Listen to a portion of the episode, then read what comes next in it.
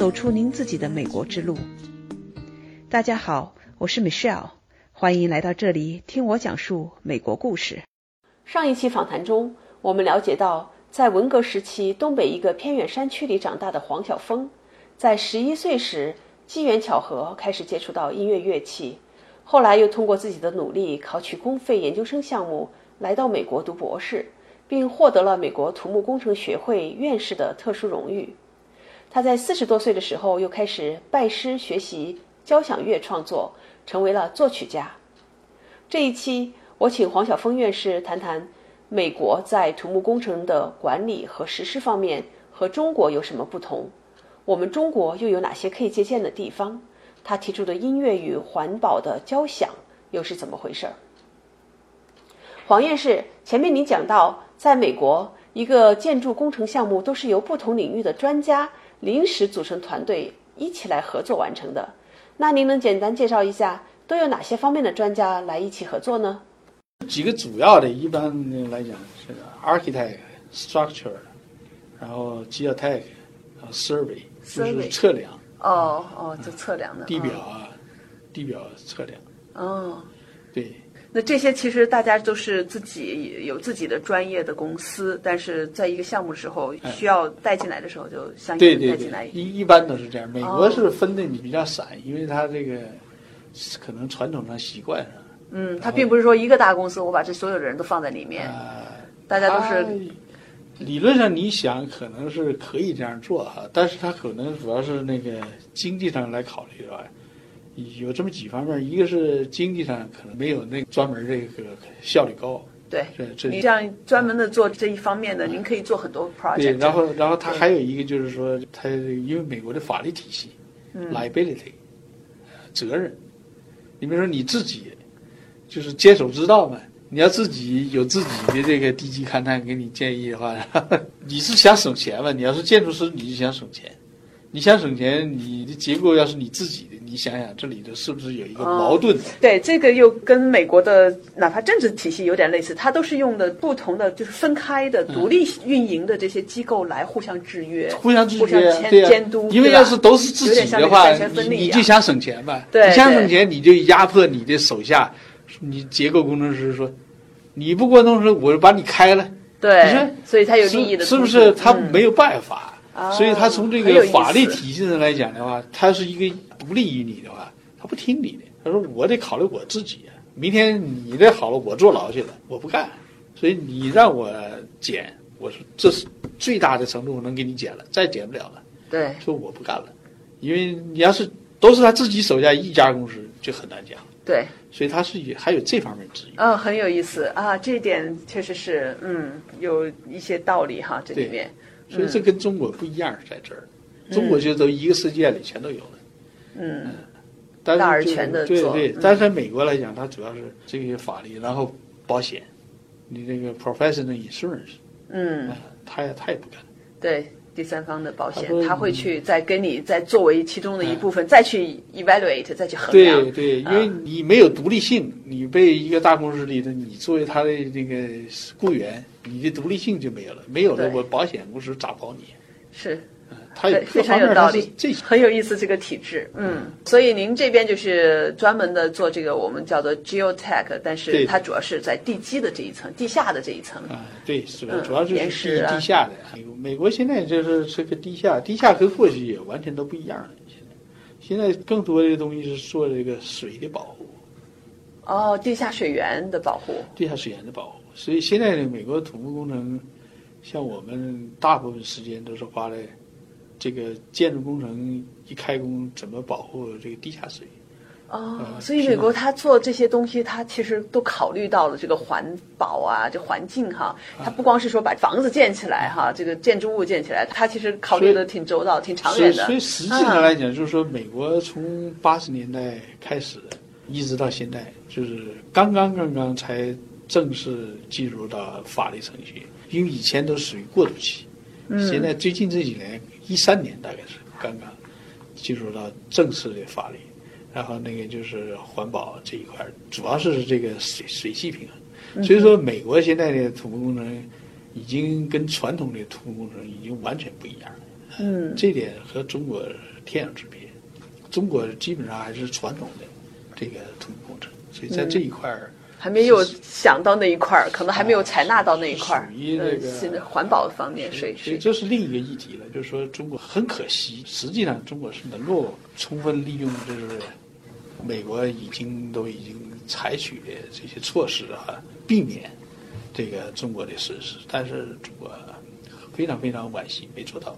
主要是我觉得是这里面有一个误区，因为中国老把这个发展呢。作为，比如说现在讲芯片呐，什么的软件呐，嗯，说这个是高科技，确实是高科技。但是问题是，美国在做高科技的同时，他把土地，他说这是我们的根本，你无论你多高的高科技，你不能影响我的根本。所以我们现在就是为了这个高科技，就把根本忘了。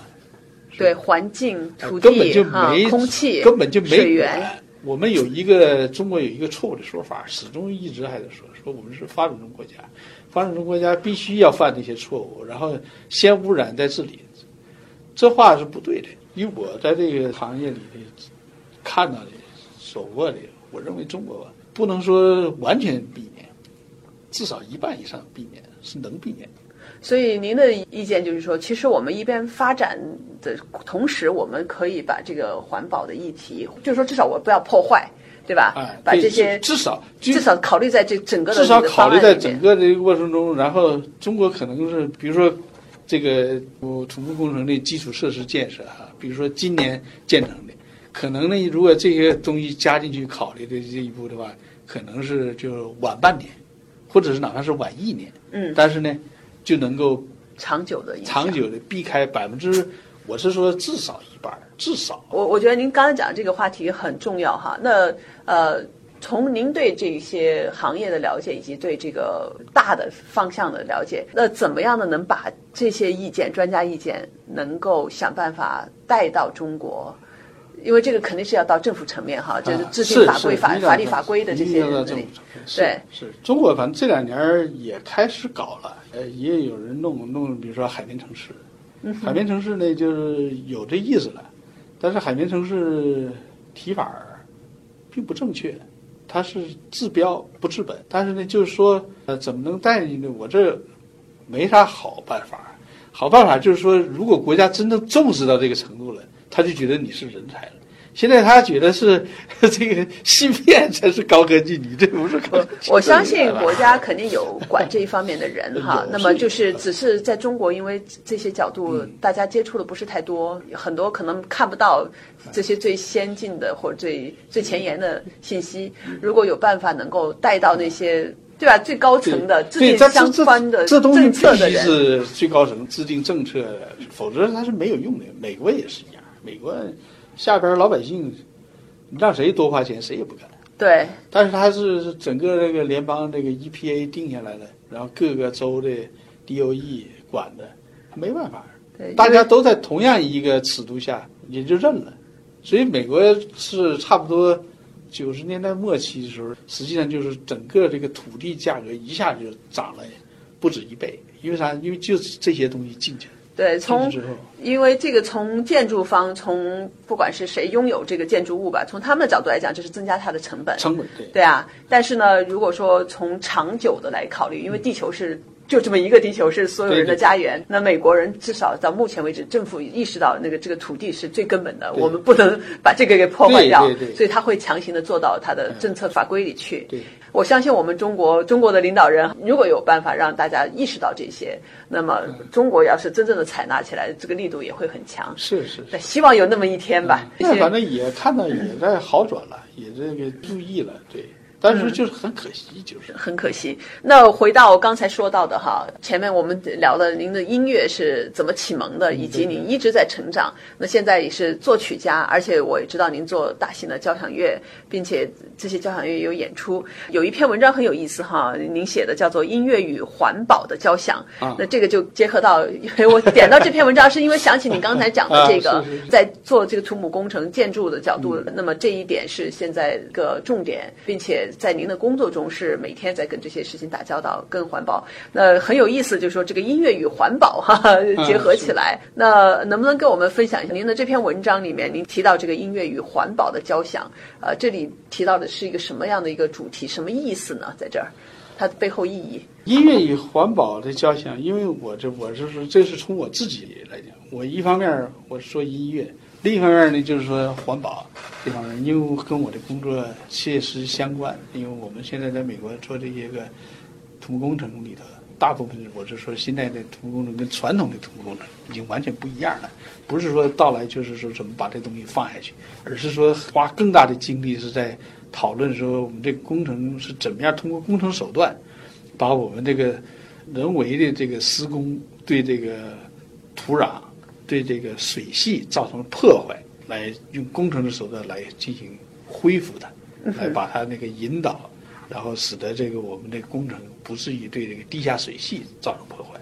所以是是这样一个东西。所以我是讲，这个音乐环保是是完全是相通的，因为这个这个环保也是追求这个人类的这个综合综合性的这个就是可持续发展。对不对？而音乐来讲的话，实际上你要是环保，你生活的品质达到一定程度的时候，你对音乐怎么会排斥呢？一定是这个呃，音乐和环保这是一回事儿。这从这个灵魂角度来讲，它是一样的东西。挺有意思啊！而且这个环保不光是环保，环保还讲这个很大一块讲的是环境，我们人人类居住的环境。你比如说。我们那个居住的环境啊，我们的卫生设施啊，是不是？你说你愿愿不愿意在一个非常优美的环境里头生存？是不是？所以我们讲这下边还有其他的东西，比如说习近平提出厕所革命，我们也厕所革命，我认为就看一个报道说，这个有一个城市里头说啊，为了响应习主席提的厕所革命，然后在城里头建了一个七星级厕所。里面放着沙发，放着电视的。我说那是完全是错误理解。那习近平提出厕所文明，我的理解是把我们这个生态环境，把农村的这个旱厕啊、不堪入目的这个东西，这个弄得好，弄干净了，然后跟那个像美国这样一样，没有城乡差别，这样一个体系，这才是厕所。而这个厕所革命不仅仅是卫生年代，你想，你这个是不是你灵魂深处的一次触及灵魂的一次革命？因为你整个的这个你的这个人的这个心态，灵魂深处的爆发革命，因为你跟你原来的完全不一样。你现在原来的那个旱厕，你现在一下子是水厕，而且是你干干净净的，然后这个环境生存。我个人是这样觉得，音乐和环保是一回事儿。这个你要是追求这，一定是。对那个东西也是要追求的。嗯，那您那个交响乐哈，您做的交响乐呀，呃，因为我知道有比较大型的演出，那您的主题都是朝什么方向走呢？主题主要是这个，因为我们做做交响乐。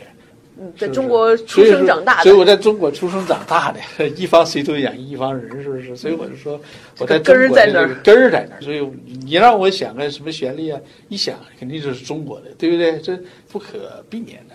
但是呢，来讲的话，我又在在美国生存了这么多年，然后在美国学了这个交响乐，然后就说，我说我是得天独厚，呃，继承了这个。中国的这个音乐文化的根基哈，这个滋养，然后又到美国，在美国的西方的交响乐、西方文化的熏陶下，二十一年以后，然后哎，我这个人开始重新学习西方音乐理论和作曲，这东西就很自然了，就把这个西方的和东方的结合的，就好像是，就你没有感觉，但是别人听起来就已经啊。完全不一样，那我自己没有感觉。不同的，有您独特的风格。对对，因为因为它因为东西方的融合。对西方的融合，这个东西吧，这个就和那个你在中国没有出过国，然后你学了交响乐来做这个东西，你有些作品你就听一听，一听就完全就是中国的，因为这这很明显。你比如说《梁祝》就非常中国。对。啊，它它就是整个的东西都是中国的，还有其他的有很多东西，一听就是中国的。但是西方人做的东西一听就是西方，但我这东西呢，因为双方这些东西在里头就不一样。嗯，一个比较自然的一个融合。对，嗯，这中中西的都在里头啊，但是呢又又没绝，而且实际上来讲，这是中西融合，这是多少代人的一直是梦寐以求的追求，就是怎么把这个中西融合在一起。嗯，所以您的音乐作品一定是有自己独特的风格。那因为我知道您有做过一些音乐会，都在哪里做过呢？啊，我的音乐会是一六年在在中国中国的北京音乐厅中国交响乐发展基金会给我做的啊，我的作品音乐会。然后一五年呢，在这儿在西雅图有两场，一场是那个深圳交响乐团来演奏，演奏了我的一部作品，然后加上夏天的时候中央民族乐团来演奏了我的几部这个室内乐的作品，然后一三年在班中二号首次演奏我的那个作品音乐会。那是谁给演奏的？啊，那是就是美国人的乐团在西雅，就是西雅图这边的乐团给演奏。然后那个在白令汉们做过很多场，包括一六年做过 Bellevue 的 Youth Symphony，也在一四年的时候演奏了我的作品，是他们是在叫 World Master Works，哇，对，然后演奏了一个是一个西方的一个作曲家，然后一个是我的作品啊，这个，然后这个温哥华的交响乐团。他们也演奏过我的作品。哇，您这两条腿走路哈，两边走做的都挺成功的，都有成就吧？来这么说吧。对啊，就是这个跨界，而且还呃融合的这么自然，呃，音乐与环保的交响。是是是。嗯，真好。呃，这个人生过的哈，就是说咱们其实是不用说是一定要失去什么，然后才能得到什么。在某种意义上，当然有的时候在某一段时间，可能因为人生的阶段或者各种各样的机会，可能有一部分先放缓一下，回头来看适当的时机。对这些，对吧？回头来看这些全都连起来了哈，然后这些不同的方方面面融合在一起，变成您一个很独特的人。黄晓峰的访谈就到这里。如果您像我一样从他走过的人生道路得到启发，那您也可以再听听其他人走过的路，从不同的人那里听到他们的故事。您可以到喜马拉雅平台上订阅我的专栏，听美需要讲述美国故事，听到这两年来我访谈过的很多嘉宾对话，希望对您有所帮助。